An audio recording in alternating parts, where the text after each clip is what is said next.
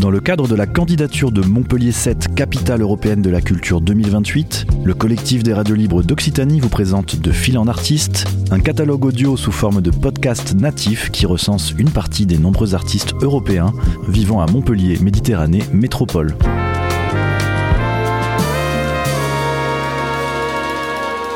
Un projet proposé et réalisé par Radio Clapas, Divergence FM et Radio Campus Montpellier. Je m'appelle Paola Stellamini. Je voudrais peut-être commencer par euh, la raison pour laquelle je suis venue en France et à Montpellier, euh, en sachant que c'est pas très funky, dans le sens que euh, j'étais à l'époque, c'était en 2015, j'étais en Italie. j'étais rentrée de Lisbonne où j'ai fait une formation en 2012 euh, fin 2012 et j'avais commencé à travailler pour des compagnies comme interprète et en même temps j'essayais de faire mon, mon travail. Euh, mais euh, voilà, comme en Italie, euh, c'est pas évident de vivre de son travail artistique.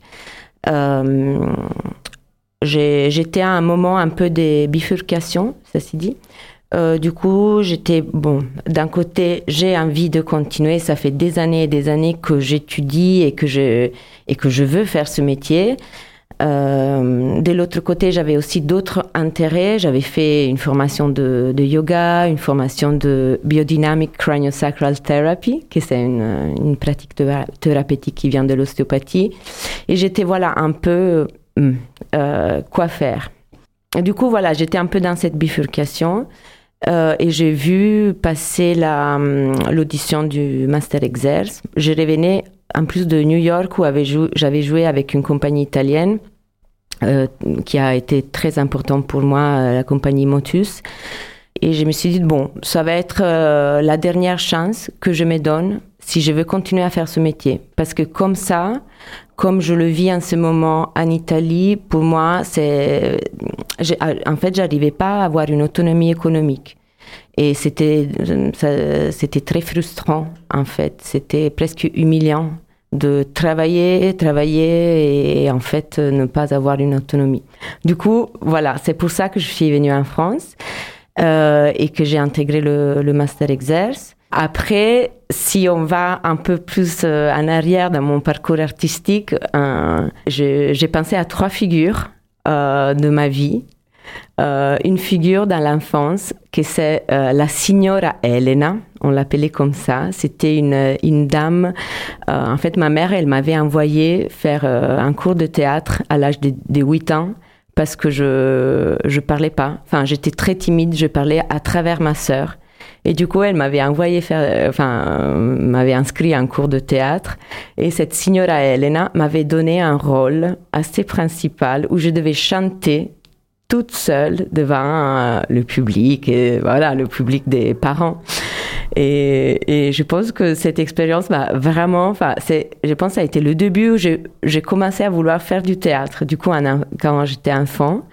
Euh, ensuite il y a une autre euh, femme que c'était la Bianca Tomesani. Je dis ça parce que c'est un peu drôle comme histoire. C'était une prof du lycée qui avait créé un groupe de création au lycée de musical.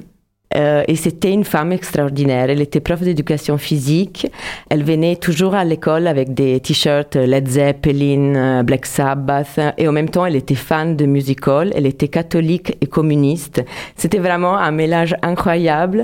Et du coup, elle avait fait une sorte d'audition pour euh, créer un groupe autodidacte qui allait créer euh, un musical. Et du coup pendant tout le lycée j'avais fait partie de ce groupe euh, autodidacte. Enfin euh, en fait c'était les élèves qui créaient euh, le musical avec l'accompagnement de cette Bianca de cette prof Bianca Stella Tomesani et, ensuite, une autre figure hyper importante pour moi, c'était une chorégraphe italienne qui s'appelle Cristina Rizzo. C'est pas Christian Rizzo, mais c'est Cristina Rizzo, qui vraiment a été euh, vraiment une référence pour moi, euh, et, notamment en 2010, euh, grâce à elle, j'avais créé mon premier collectif. En Italie avec lequel j'avais commencé à, créer des performances toujours un peu décalé, et qui en effet rentrait pas forcément, je pense, dans, dans ce qui demandait à ce moment le système italien pour un jeune chorégraphe.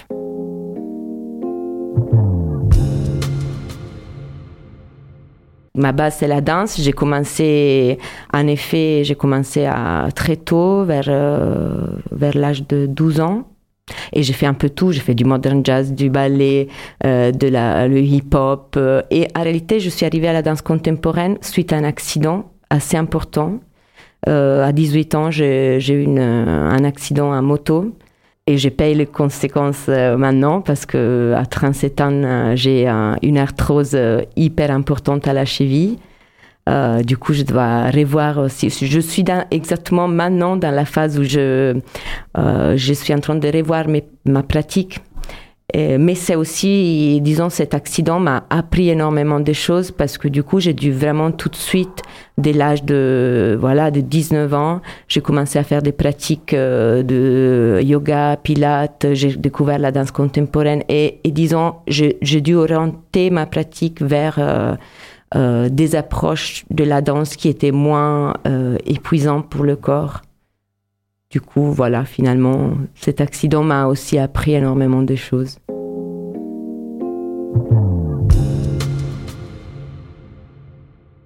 J'arrive à Montpellier, en effet, comme, euh, comme je disais, cette phase de décision, qu'est-ce que je fais de ma vie.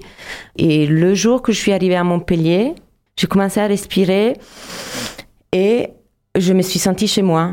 Enfin, il y a eu quelque chose de très fort. Je dis, bah, en fait, je me sens bien ici. Et l'audition, ça, pour, euh, du coup, j'ai fait cette l'audition pour, euh, pour intégrer le Master Excel. Ça s'est passé d'une manière très bizarre parce que euh, j'ai pu faire que les premiers deux jours de l'audition parce que j'avais une date à Florence. Du coup, j'avais pris un bus la nuit pour arriver à Florence pour jouer. Ça avait été très bizarre. Mais bon, j'ai été acceptée pour l'audition. Et, en effet, ça a été deux ans de extrêmement intense où euh, je suis euh, comme comme je venais de quelques années où, où, j'ai bougé beaucoup euh, grâce ou à cause de la tournée avec la compagnie je me suis dit bon je vais passer deux ans dans cette ville concentrée. Du coup je me suis dit j'ai envie de, de créer un groupe de musique. Du coup j'ai proposé à tous les collègues du master bah, j'ai envie de, à côté de notre recherche chorégraphique, j'ai envie de monter un groupe de musique. Euh, je l'ai dit à tout le monde, même j'avais écrit avant d'arriver en France euh, par Facebook et tout le monde m'avait un peu répondu oui, pourquoi pas. Après, j'arrivais à Montpellier et et, rien, ça s'est passé. Enfin, personne était vraiment partant, sauf euh, Konstantinos Rizos, avec lequel j'ai la compagnie actuellement, euh, qui était le seul auquel j'avais pas écrit parce qu'il n'avait pas des réseaux sociaux. Et que, euh, voilà, quand, quand on s'est rencontrés, c'était vraiment très direct et spontané. Et on s'est mis tout de suite à écrire des chansons dans un studio de danse. Et ça a été le tout début de notre collaboration. Et je dirais depuis novembre 2015, euh, je crée avec, euh, avec Constantinos.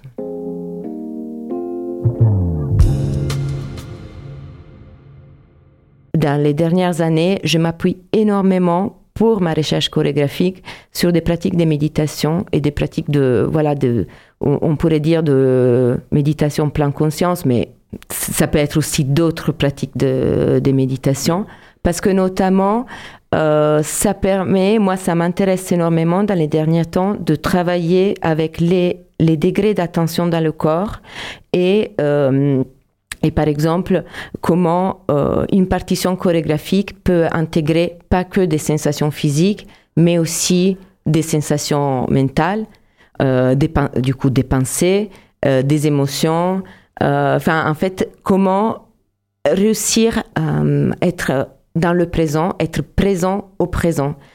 Et, et, dans le, et le présent est fait de plein de choses, est fait d'une complexité des choses. Et, on peut s'amuser aussi en, en, danse à jouer avec toutes les sensations qu'on reçoit, qu'on écoute, qu'on...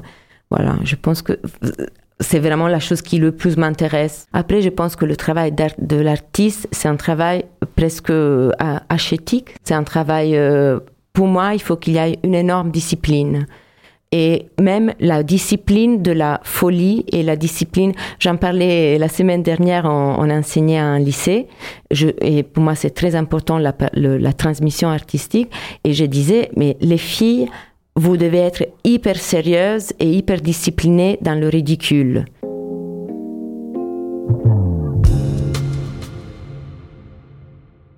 Qu'est-ce que j'aime de Montpellier? Alors d'abord, mon quartier.